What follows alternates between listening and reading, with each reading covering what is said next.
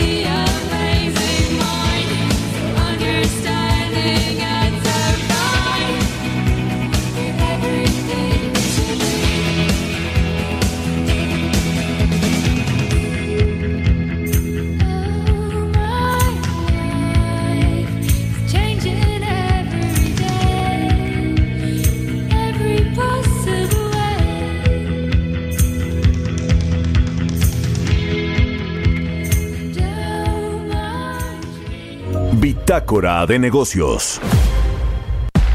El resumen. Pese a la desaceleración económica tanto nacional como mundial, la Secretaría de Hacienda se mantiene optimista y sostiene que las medidas contracíclicas jugarán un papel relevante para apoyar el crecimiento en 2020. El subsecretario de Hacienda, Gabriel Llorio, aseguró que para el próximo año se mantiene una expectativa de crecimiento del Producto Interno Bruto de 1.5 a 2.5%.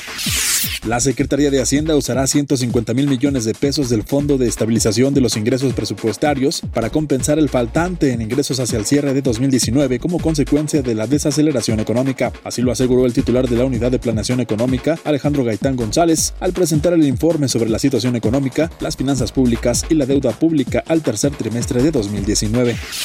La Comisión Federal de Competencia Económica informó que inició investigaciones por la probable realización de prácticas monopólicas absolutas en el mercado de combustibles. El organismo regulador señaló que la indagatoria se llevó a cabo desde el 10 de junio de 2019 por la probable realización de prácticas monopólicas absolutas en el mercado del expendio al público de gasolinas y diésel en estaciones de servicio en el territorio nacional. Luego de la aprobación en lo particular y general de la Ley de Ingresos 2020 y aún en espera de la revisión definitiva sobre los autos chocolate, el presidente del Consejo Coordinador Empresarial, Carlos Salazar, manifestó su preocupación por el tema de deducibilidad de interés, toda vez que dijo no beneficia nada la estructura fiscal del país. El director general de BBVA México, Eduardo Osuna, consideró necesario que México revierta la tendencia en materia de inversión pública y privada para impulsar el crecimiento de la economía. Señaló que si no se reactiva en ambos sectores, es imposible que haya crecimiento, ya que por parte del gobierno hay poco margen de maniobra en términos fiscales para detonarla. El Centro Nacional de Control de Gas Natural y el sector empresarial lograron un acuerdo con un mecanismo equitativo para el cobro de desbalances generados durante el periodo de abril a agosto de 2019. En un comunicado, el organismo de la Secretaría de Energía precisó que esto implica una disminución de hasta 50% de los costos que deberían liquidar los usuarios que incurrieron en desbalance negativo. Bitácora de negocios. El editorial.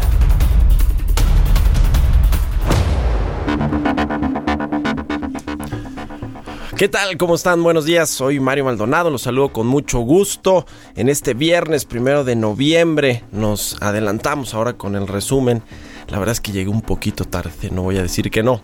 Pero bueno, pues eh, los saludo con gusto a todos los que nos escuchan aquí en la Ciudad de México, en Guadalajara, en Tampico, en Villahermosa, Tabasco y ahora también en Acapulco a través de la 92.1 de FM. Muchos saludos a todos los acapulqueños, a todos los que nos escuchan allá en el puerto de Acapulco.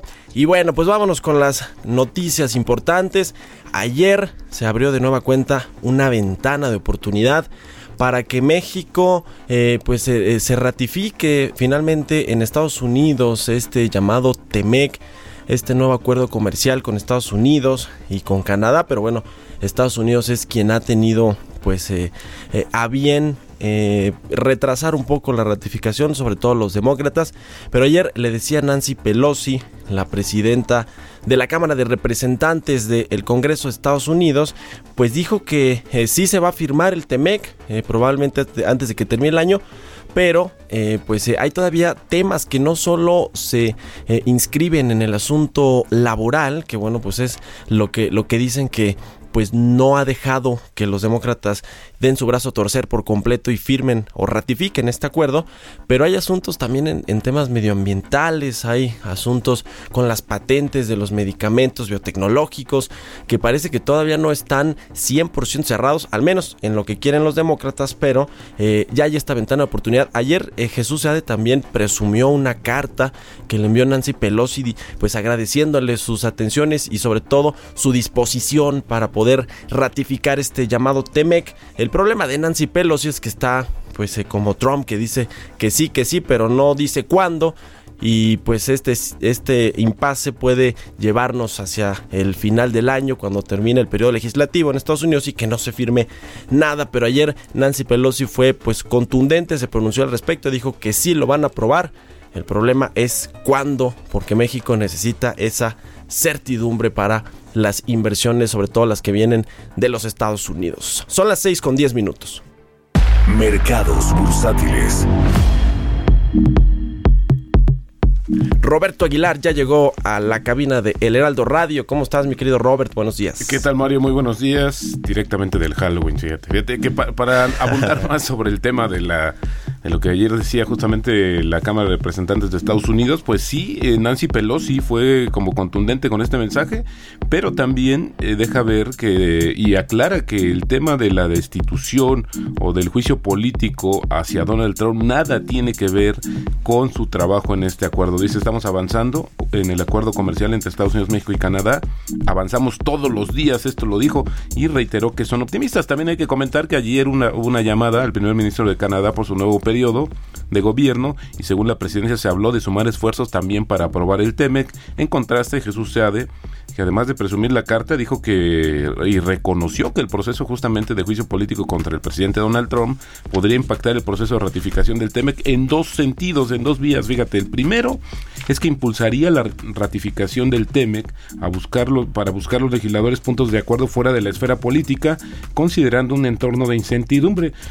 y la otra vertiente dijo que podría afectar la viabilidad de la aprobación del acuerdo comercial si el juicio político se llega o llega a demandar demasiado tiempo. Así es que este tema del TEMEC pues sigue generando mucha cuestión. Y bueno yo creo que también hay mucha expectativa de lo que pudiera resultar cuando este, finalmente se apruebe por los congresos de Estados Unidos y de Canadá y ya entre en vigor este nuevo acuerdo revisado y actualizado que como tú dices todavía tiene muchas situaciones que se están tratando de aclarar en la marcha. Creo que también se le dio mucha premura por tratar de firmar una llegar a un acuerdo y hoy ya se están viendo los detalles que fueron un poco precipitados por algunos temas y bueno los mercados bursátiles de Estados Unidos finalizaron con caídas ante una nueva dosis de incertidumbre que rodea la primera fase del acuerdo comercial entre Estados Unidos y China que contrarrestó un poco eh, los sólidos reportes que presentaron ayer algunas de las compañías. Primero, una nota de la agencia Bloomberg que alcanzamos a comentar ayer muy rápido, que aseguró que funcionarios chinos tenían dudas sobre si es posible alcanzar un tratado integral de largo plazo con Estados Unidos, pero más tarde el presidente Donald Trump dijo que ambos países pronto van a anunciar un lugar donde se va a firmar el acuerdo comercial fase 1, luego de que Chile canceló la cumbre de APEC, donde se esperaba ratificar el tratado. También iba a ser una sobre el calentamiento global que ya España levantó la mano, también canceló Chile justamente esta reunión internacional, pero ya España levantó la mano, pero nadie ha dicho ahora quién podría ser sede de esta cumbre de APEC. Y bueno, pues eh, el presidente Donald Trump atacó nuevamente a la Reserva Federal y a su presidente Jerome Powell, asegurando que las políticas del Banco Central dañaban o dañan a la competitividad del país. La Fed nos pone en una desventaja competitiva. China no es nuestro problema, es la Reserva Federal. Esto lo dijo Trump a través del Twitter, agregando que las tasas de interés en Estados Unidos deberían de ser menores que las que Alemania y Japón tiene y todos los más, pero hay que incluso algunos tienen tasas negativas, así es como te acuerdas que ya en algún momento dijo Donald Trump que nos bajen las tasas, así reestructuramos nuestra deuda y todos ganamos. Ayer el tipo de cambio y la bolsa perdieron justamente ante esta renovada incertidumbre, pero fíjate que eh, también los mercados siguieron asimilando los débiles eh, datos del crecimiento económico global, del Producto Interno Bruto, la primera lectura. Sin embargo, el balance mensual es positivo, ya que la divisa registró una ganancia acumulada de 2.5%, mientras que el índice bursátil registró una ganancia de 0.76. Esto es importante porque es eh, la tercera alza mensual consecutiva. Ayer Uber anuncia el plan de cancelar su plan, anuncia el plan para construir, o más bien la cancelación de un plan para construir en Colombia su tercer centro de Soporte de Servicios y Seguridad de Latinoamérica, que iba a invertir 40 millones de dólares debido a la falta de estabilidad regulatoria en el país sudamericano. Esto lo dijo la compañía ayer en un comunicado. También eh, comentó que tras seis años de buscar eh, vías de diálogo y en ausencia de una hoja de ruta para avanzar en la estabilidad regulatoria y seguridad jurídica, lamentamos tener que reubicar el destino de esta inversión, aunque no dijo dónde se van a mudar o dónde van a iniciar este proceso. Pero fíjate Mario que la verdadera nota de hoy es que la producción mundial de vino habría caído 10% este año y los principales productores globales como Francia, Italia y España han sido los más golpeados por condiciones climáticas desfavorables. Esto lo dijo ayer la Organización Internacional de la Viña y el Vino. Francia e Italia, los dos mayores productores de la Unión Europea, registraron un descenso de 15% en la producción, mientras que España sufrió una baja de 24%. Estas son cifras preliminares, pero creo, creo que vale la pena que esto podría repercutir también en los precios de los vinos. El tipo de cambio, Mario, en estos momentos cotizando en 19.19, hoy no está fortachón nuestro, nuestra moneda. Bueno, pues ahí están los mercados. Muchas gracias, Roberto Aguilar. buenos días. Buenos días. Mario Maldonado en Bitácora de Negocios. Y bueno, ayer la Bolsa Mexicana de Valores festejó 125 años desde su fundación. Bueno, pues un, largo camino el que ha recorrido el mercado de valores mexicano, el mercado bursátil. Y ayer en una ceremonia donde estuvieron presentes, por supuesto, el director general del grupo, José Oriol Bosch, con quien vamos a platicar unos minutitos.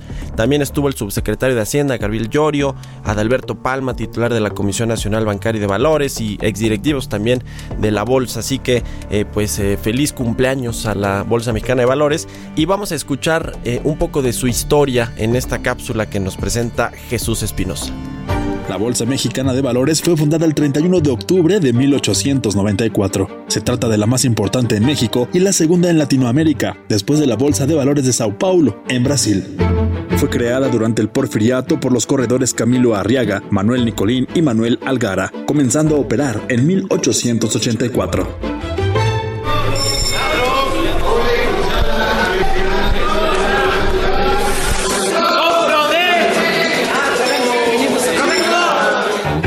Centro de Operaciones Bursátiles Bolsa de México se inauguró en Plateros en 1885. Ante la crisis económica, los precios internacionales del metal y la inestabilidad política, la bolsa suspendió operaciones temporalmente para reanudar en 1908 en el callejón de 5 de Mayo y posteriormente la calle de Uruguay 68 de 1920 a 1957. Con la entrada en vigor de la Ley del Mercado de Valores en 1975, la bolsa cambió su denominación a Bolsa Mexicana de Valores. La nueva y actual sede bursátil fue inaugurada el 19 de abril de 1990 en Avenida Paseo de la Reforma 255. Este jueves 31 de octubre, con un campanazo, la Bolsa Mexicana de Valores celebró su 125 aniversario.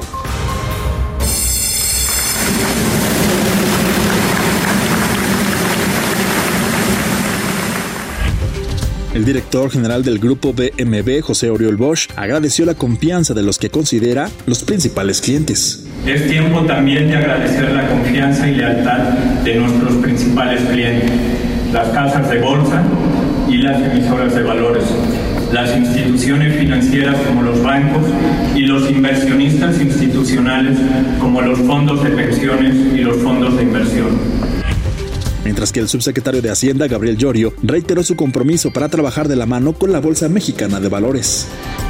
Para mejorar este entorno, nuestro compromiso es seguir trabajando de la mano con ustedes para revisar el marco actual del mercado de valores bajo nuestros principios rectores de trato igualitario para los diferentes participantes del mercado y tratamiento fiscal que no genere distorsiones en el mercado.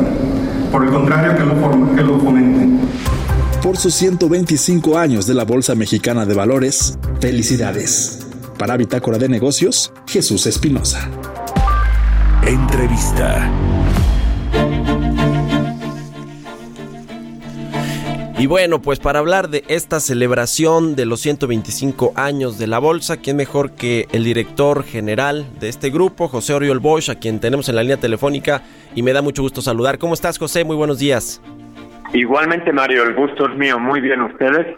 Bien, gracias. Pues cuéntanos de esta eh, celebración. Ayer estuvieron ahí, como decíamos, funcionarios eh, eh, del sector financiero mexicano, Adalberto Palma, el subsecretario Gabriel Llorio.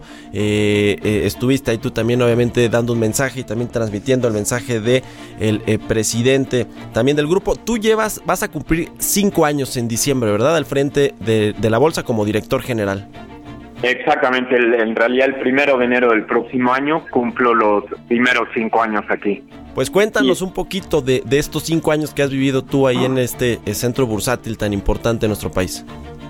Seguro, gracias Mario. Sí, y dentro de esos cinco años pues tuve la, la suerte que me tocara este aniversario de los 125 años de la bolsa, este aniversario tan importante, en donde tuvimos, eh, como comentabas ayer, eh, Tuvimos ayer una serie de eventos, una serie de celebraciones que incluyeron el timbrazo que mencionabas, eh, un timbrazo simbólico en donde pues hacíamos un recuento de, de todos los 125 años de historia que ha tenido la bolsa desde su fundación en 1894, eh, cómo ha ido la bolsa evolucionando, el, incluso como comentabas en, en, en la época que me ha tocado a mí en estos últimos cinco años, pues también ha habido una serie de, cambios muy importantes, pero sobre todo lo que estamos viendo es para adelante. El, creo que estamos llegando muy preparados, eh, estamos llegando con una bolsa que tiene mucha historia, eh, con una bolsa que tiene mucha experiencia, muchos conocimientos, que ha hecho una gran labor en los últimos, no solo cinco, sino en los últimos diez años, eh, desarrollando nuevos productos eh, y productos que todos conocemos, más allá de los productos tradicionales de la bolsa, como pueden ser el, las acciones o, la deuda, privada, pero también se han desarrollado productos como los certificados de capital de depósito, de desarrollo, hemos tenido también productos como las fibras inmobiliarias, las fibras de estructura de energía e infraestructura, eh, también los CERPIS, los SPACs, los bonos verdes sustentables sociales. Entonces, ha habido una serie de productos que se han desarrollado que ya se están utilizando muchos de ellos eh, ya en, de forma muy muy activa. Algunos otros yo creo que los vamos a seguir viendo eh, cada vez más activos. Y, también se han ido desarrollando mercados eh, como ha sido el caso por ejemplo del mercado global en donde ya tenemos más de dos mil valores y lo más importante, yo creo que hemos seguido muy enfocados y seguiremos definitivamente porque creo que es eh, una tarea pendiente que tenemos en eh, la promoción, en la educación financiera y bursátil a nuestros eh, clientes potenciales, tanto por el lado de los inversionistas, que pueden operar directamente a través de cualquiera de las casas de bolsa que tenemos en el país, como de las emisoras potenciales que son las que requieren el financiamiento para para llevar a cabo cualquiera de sus eh, proyectos, planes, expansión y que es lo que en realidad nosotros buscamos porque gracias a ello se genera ese crecimiento. Sí, la verdad es que se ha hecho mucho para eh, eh, lograr atraer pues eh, cada vez a más empresas, a más inversionistas y a, y a que se conozcan, ¿no? De pronto es un tema también un poco de educación financiera, incluso para algunos inversionistas que no se animan a pues entrarle a la bolsa, ¿no? Invertir a través de todos estos vehículos, ¿no? Que nos mencionaban, no solo el tema de las acciones o la deuda, sino ya hay una serie de vehículos que son pues que, que son ya quizá a veces más personalizados para el el tipo de inversionista, ¿no? O el riesgo que busquen eh, en una inversión. Eh, el tema, sin embargo, José, pues siempre es que se profundice más este mercado, ¿no? El mercado bursátil eh, y que sea más incluyente, que creo que eso, de hecho, lo mencionó ayer, por ejemplo, Adalberto Palma, el titular de la Comisión Nacional Bancaria. ¿Qué retos hay para adelante en los próximos 125 años y esperamos que más para la bolsa, José? Sí, claro, Mario. Mira, y lo mencionaba Alberto, lo, creo que es algo que hemos mencionado todos, tener una bolsa mucho más incluyente, lo cual obviamente haría que tuviéramos una bolsa, un mercado de valores mucho más grande. Y, y tenemos que estar conscientes, el, el, y lo estamos sin duda, de que el número tanto de emisoras listadas en el mercado de capitales como el número de inversionistas que tenemos participando en el mercado es eh, todavía muy pequeño. Lo vemos nosotros como un reto, como una oportunidad, eh, con, porque definitivamente el potencial de, de traer más emisoras, más inversionistas es muy grande. Tenemos en lo que es el mercado de capitales tenemos alrededor de 150 empresas. Aquí no estoy considerando todos los otros productos que mencionaba. Eh, y pues viendo el número de empresas registradas en el país, el, el número de empresas que tienen ya cierto tamaño, cierto acceso al crédito, pues definitivamente podrían venir muchas de ellas al mercado de valores. El, hay, hay un entorno que quizás ha sido en los últimos meses ha sido complicado por la volatilidad que hemos tenido eh, tanto eh, por factores internos como externos.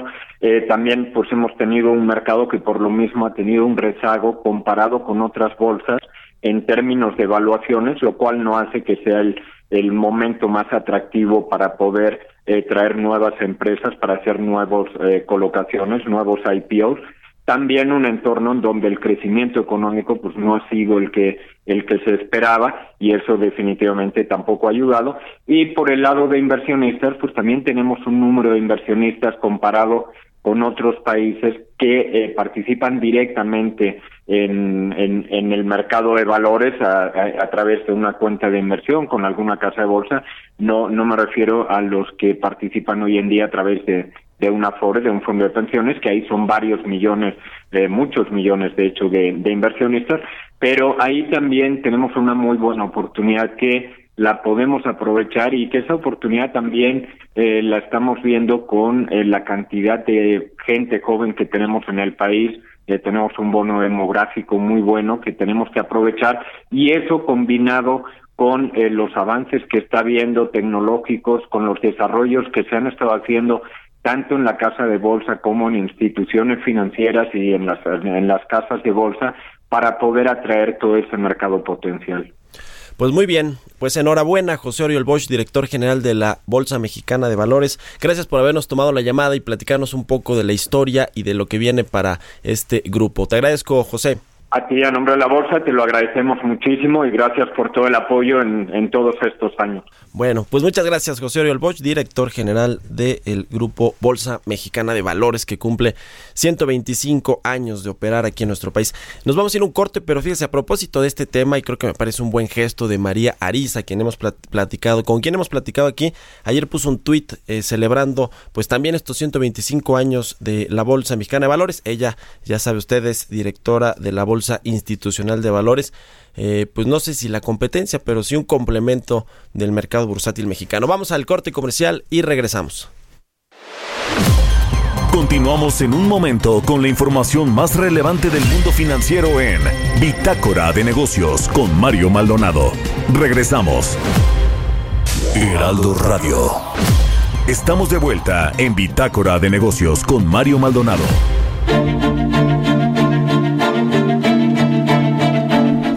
Regresamos a Bitácora de Negocios. Eh, mire, le cuento, por quinto año consecutivo se va a llevar a cabo este eh, un, eh, un evento de fotografía que está ahí encabezado por Canon, la marca, usted la conoce, icónica de fotografía, es la quinta edición del Zooming Project. Y vamos a platicar al respecto de esto con Pedro Monterrubio, él es precisamente vocero de esta quinta edición del Zooming Project, a quien saludo con mucho gusto en la línea telefónica. ¿Cómo estás, Pedro? Buenos días. ¿Qué tal, Mario? Muy buenos días a ti y a todo tu auditorio. Platícanos de qué va este Zooming Project. Mira, te platico, el Canon Zooming Project eh, se realiza este año por quinto año consecutivo, como lo mencionas, y es el evento de fotografía más grande de México organizado por Canon. Es importante mencionar que es un evento totalmente gratuito, donde todos podremos participar de diferentes actividades y, disfrutar de la emoción de hacer foto. Eh, está dirigido a fotógrafos aficionados, a fotógrafos avanzados y a profesionales de la fotografía e incluso para aquellos que aún no tienen una cámara fotográfica y desean involucrarse en el mundo de la fotografía y así lograr fotografías de gran calidad con cámaras Canon que cuenten y va a haber muchísimas actividades en un horario de nueve de la de 10 de la mañana a nueve y media de la noche el próximo 9 de noviembre. Ok, ok. Y eh, digamos, el perfil de los asistentes, además de que sean amantes de la fotografía, que les interese eh, pues todo este tema, eh, ¿quién más, qué, más va a haber, digamos, para quienes tampoco están tan clavados en el, en el asunto fotográfico, pero tienen la, pues la intención de ir o de acompañar a alguien? Eh, ¿Cuál es el perfil? ¿Qué más, qué otras cosas van a ver? Mira, vamos a tener actividades desde la para la persona que nunca ha agarrado una cámara y se quiere involucrar en ella, hasta como lo mencioné, hasta para los más profesionales. Vamos a tener sets, sets, fotográficos donde la gente va a poder aprender de cómo hacer fotografía en eventos, en moda, de acción, fotografía de producto, donde va a haber un experto que les va a compartir conocimientos de estas estrategias de fotografía y cómo mejorar la técnica. Luego vamos a, también a tener eh, pabellón de bloggers donde la, la gente va a poder hacer sus videos para subirlos a redes sociales y o compartir sus videos con las personas que ellos deseen. Vamos a tener área de prueba de equipo. Hoy en día, pues la gente quiere, si está interesada, quiere conocer qué equipo le conviene más, qué equipo de lente le conviene más. Entonces van a estar toda la gama de lentes Canon y de todo el portafolio de productos Canon, también de cámaras fotográficas, para que la gente lo pruebe.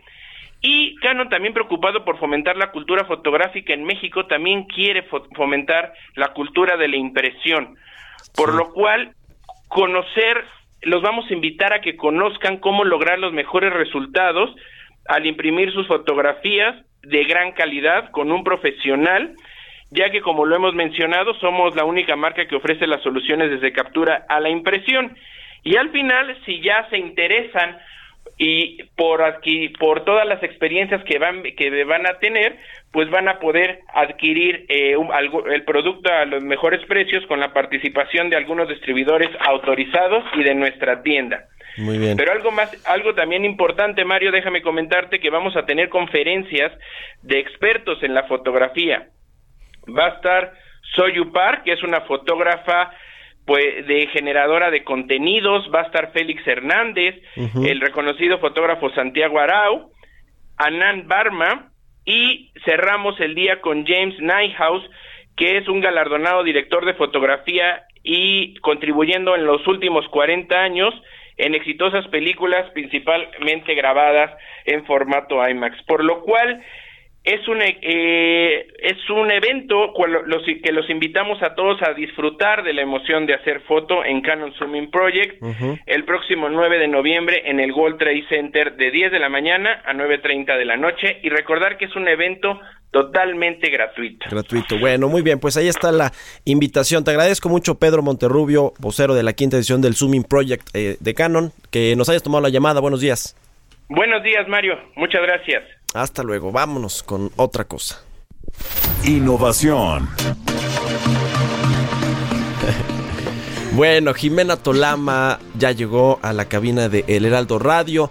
Usted ya la conoce porque me dice que cada vez que la presentamos aquí le llegan solicitudes, request de, Twitter, de Instagram. Así que si quieres empezamos, Jime, para que des tus, redes sociales, tu Twitter, ¿no? Que es lo que usas mucho para compartir información, pensamientos, comentarios eh, y demás. La red profesional. Claro que sí, es arroba Jimena Tolama.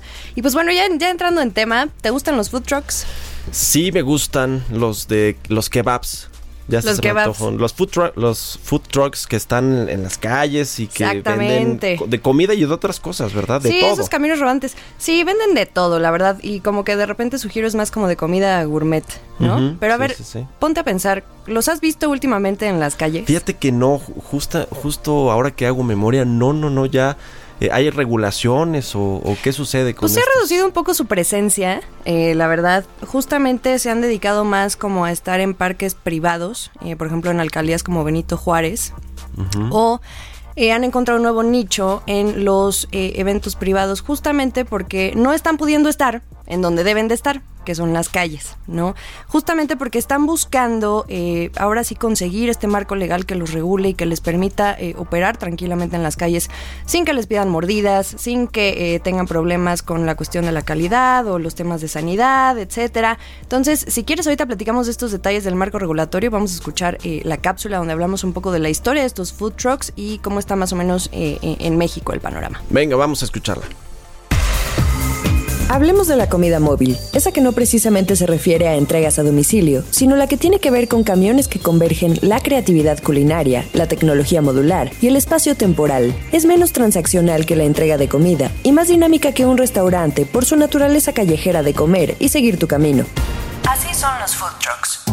Una industria impulsada desde décadas atrás por emprendedores, propietarios de pequeños negocios rodantes que atraen a cientos de comensales todos los días con opciones rápidas, platillos originales y buenos precios. En México comenzaron a cobrar relevancia por el año 2012, con una marcada influencia proveniente de Estados Unidos. Allí su historia comenzó pasada la Segunda Guerra Mundial, sirviendo los clásicos perros calientes y hamburguesas a los trabajadores de la construcción. Incluso un mexicano, ex policía de tránsito y lavaplatos, llevó al negocio más allá de las calles, dando muestra del potencial de estos puestos de comida. En 1974, convirtió un antiguo camión de helados en el primer food truck de tacos en Estados Unidos y para 1995 evolucionó a un negocio de ladrillo con 14 sucursales y ganancias por más de 20 millones de dólares. Este potencial de crecimiento que tienen este tipo de negocios se ha multiplicado con el pasar de los años. Para este año, se proyecta un crecimiento de 20% con respecto a 2018, además de que entrar al negocio requiere una inversión inicial menor a la de un restaurante. Pese a los beneficios, este sector busca ser regulado en el mundo bajo estrictas reglas de salud y seguridad públicas. En México, los food trucks han luchado al menos desde 2014 para tener su propia regulación y que los dejen de ver como vendedores ambulantes. Hoy por hoy, siguen en el limbo. Para Bitácora de Negocios, Jimena Tolama.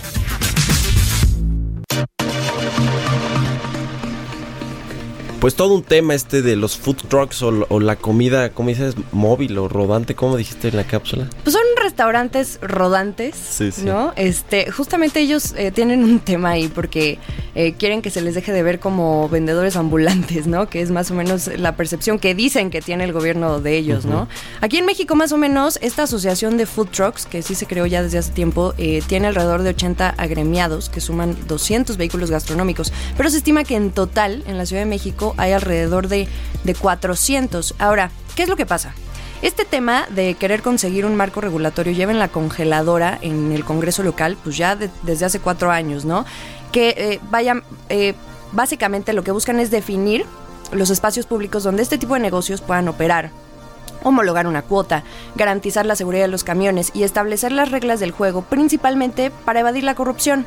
Hace unos días tuvieron un encuentro para contar que se han dado casos de abusos por parte de las autoridades porque les piden mordidas, este, y, pero además esa es solo una parte de la preocupación, como decíamos hace rato. También están los estándares de calidad. Hoy por hoy, cualquiera puede convertir un microbús en un food truck, nada más le pone un comal y, pues no, ¿estás de acuerdo? Hay que ver cuestiones de sanidad e incluso certificaciones en la preparación de alimentos. Ahí sí para que veas, aunque la inversión es menor a poner un restaurante, pues sí contemplas este tipo de preparativos para operar adecuadamente y que luego no, no paguen justos por, por pecadores, ¿no? Este, justamente porque buscan eh, que las autoridades dejen de pensar que son pues puestos de comida ambulante. Ahora esta iniciativa, hay una iniciativa que ya se está cocinando en el Congreso local, la encabeza una, diputada del Partido del Trabajo, se llama Circe Camacho, que por cierto, pues este partido es aliado de Morena. Entonces ahí la Asociación de Food Trucks está viendo una oportunidad porque Morena tiene mayoría en el Congreso para ver eh, si cabildean con ellos y, ahora sí, por fin, este, se, se apruebe esta, esta regulación qué, es lo que quieren, ¿no? Ahora, ¿quién los puede regular? Pues hay de todo, ¿eh? O sea, desde la Secretaría de Desarrollo Económico hasta la CEMOVI, hasta la COFEPRIS, porque se ven temas legales, administrativos, de salud y, económicos, ¿no? Entonces vamos a ver qué sucede, espero que pronto tengan su regulación y podamos ver más en las calles y no tanto en los parques privados o en los eventos privados, que la verdad, o sea, sí, claro, pueden estar ahí, pero pues su naturaleza son las calles. ¿Cómo funciona en otros lados, Jimé? ¿Cuál es el eh, marco jurídico, legal o regulatorio para estos food trucks en Estados Unidos. No sé, tú mira, ahora que te vas a ir a Nueva York, ahí con eh, un, evento importante de una empresa que ya nos estará platicando aquí Jimena Tolama, eh, pues allá hay muchísimos, ¿no? O sea, tú vas caminando por casi cualquier calle de Nueva York y te los encuentras en todos lados. Pero me imagino que allá hay un marco regulatorio distinto o, o, estas, digo, es más grande, obviamente allá la economía y el mercado eh, eh, da para mucho, pero ¿cómo funciona en otros lados? Es lo mismo, exactamente lo mismo. De hecho, en Estados Unidos sí hay un auge, como decíamos en la cápsula, esto viene desde la Segunda Guerra Mundial, cuando se hacían estos perros calientes o hamburguesas para los trabajadores de la construcción, pero ahí sí depende de cada estado y de cada eh, autoridad, este, de cada regulador, ¿no? Local, a nivel local.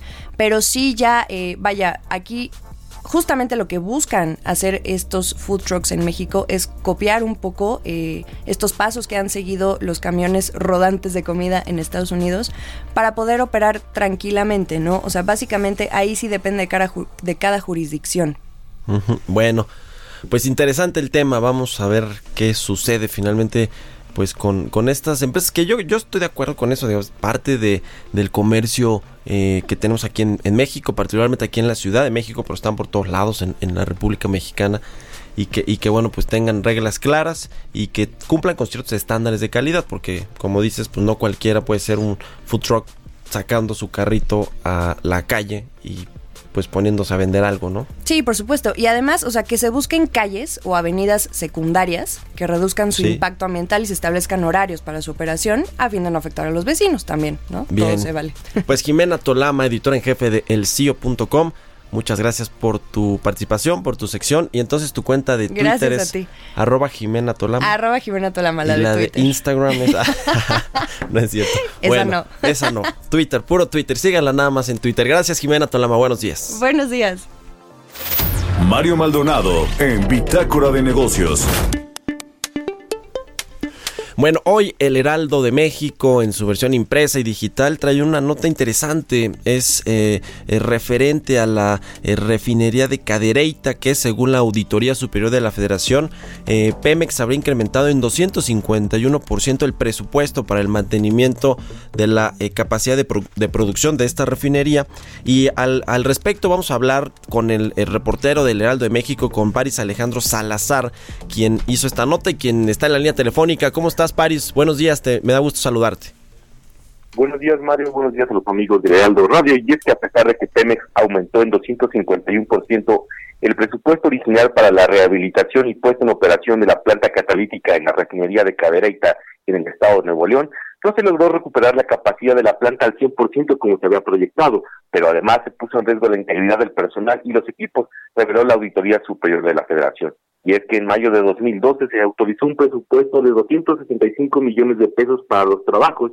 En diciembre de 2017 se tuvo una inversión total de 930 millones de pesos, es decir, 679 millones de pesos más, detectó en la Auditoría Superior de la Federación. Y es que en esta fiscalización se determinó que no se cumplió con lo previsto en la planeación y programación de los trabajos, ya que se pospuso en dos ocasiones el mantenimiento de la planta, por lo que se puso en riesgo al personal y la integridad mecánica de los equipos. Además, se detectó duplicidad en el pago por, por 10 millones de pesos por maniobras eh, de montaje y desmontaje de casquete, los cuales ya estaban considerados en otra parte del proyecto. Además de otros desvió otros 93 millones de pesos por falta de aplicación de penas convencionales a la contratista, así como 22 millones de pesos por equipos instalados que no corresponden con lo descrito en el catálogo de conceptos original con el que se firmó el contrato y 1.7 millones de pesos por aplicar incorrectamente deducciones eh, de las estimaciones al precio.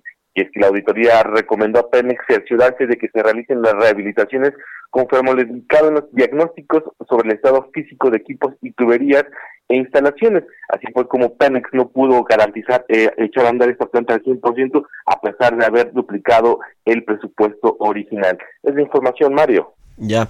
Bueno, pues tiene que ver entonces con la administración anterior, ¿no? De Petróleos Mexicanos, es decir, no con eh, lo que está haciendo, eh, pues ahora Rocionale, que es la encargada de llevar toda esta eh, reingeniería de las refinerías y bueno, por, por supuesto la de Dos Bocas. Es, es de, de los años pasados, ¿no? Dices del 2012 al 2017.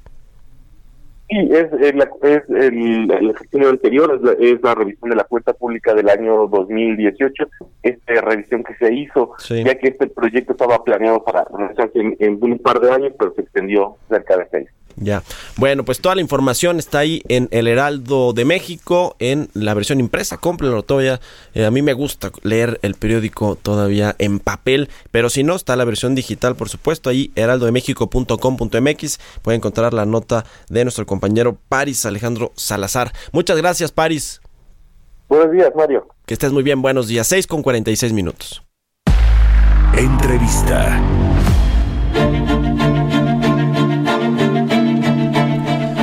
Bueno, vamos a platicar ahora con Delia Paredes, ella es asociada del Consejo Mexicano de Asuntos Internacionales de Comexi, a quien ya tenemos en la línea telefónica. ¿Cómo estás, Delia? Muy buenos días.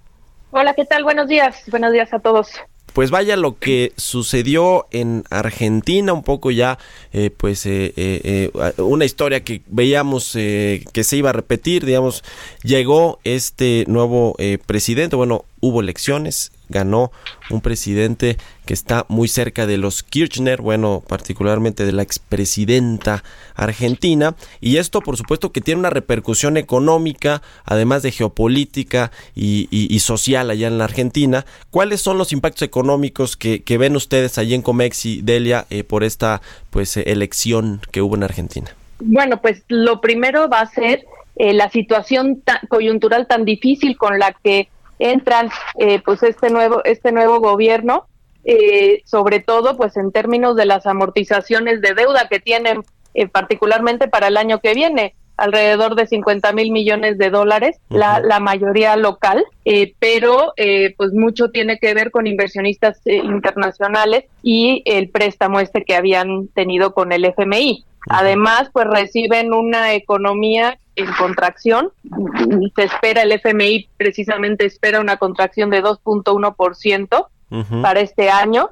eh, que se extenderá el año que viene, o sea, por lo menos dos años de recesión y, no se ve que, que, vayan a salir sino hasta el 2021. Alta inflación. Sí. La inflación este año se espera que ronde el 54.4%.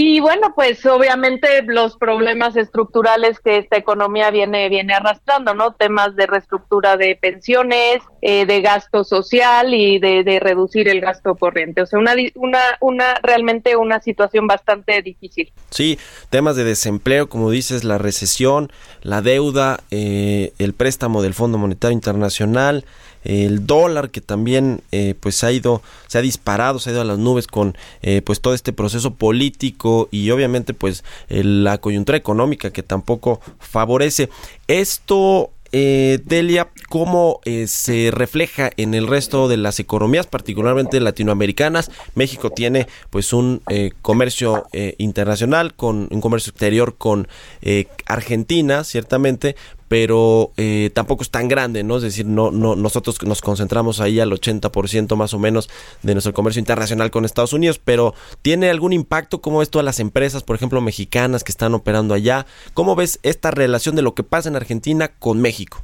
Pues mira, la verdad, bastante limitada. Eh, ya lo vimos, ah, una muy buena parte de la reacción de los mercados ya la vimos cuando hicieron estas elecciones primarias que fue pues más bien una primera ronda, ¿no? Digamos, de, la elección que tuvo lugar el domingo. Y vimos bastante limitado, eh, evidentemente la economía mexicana está diversificada en este sentido.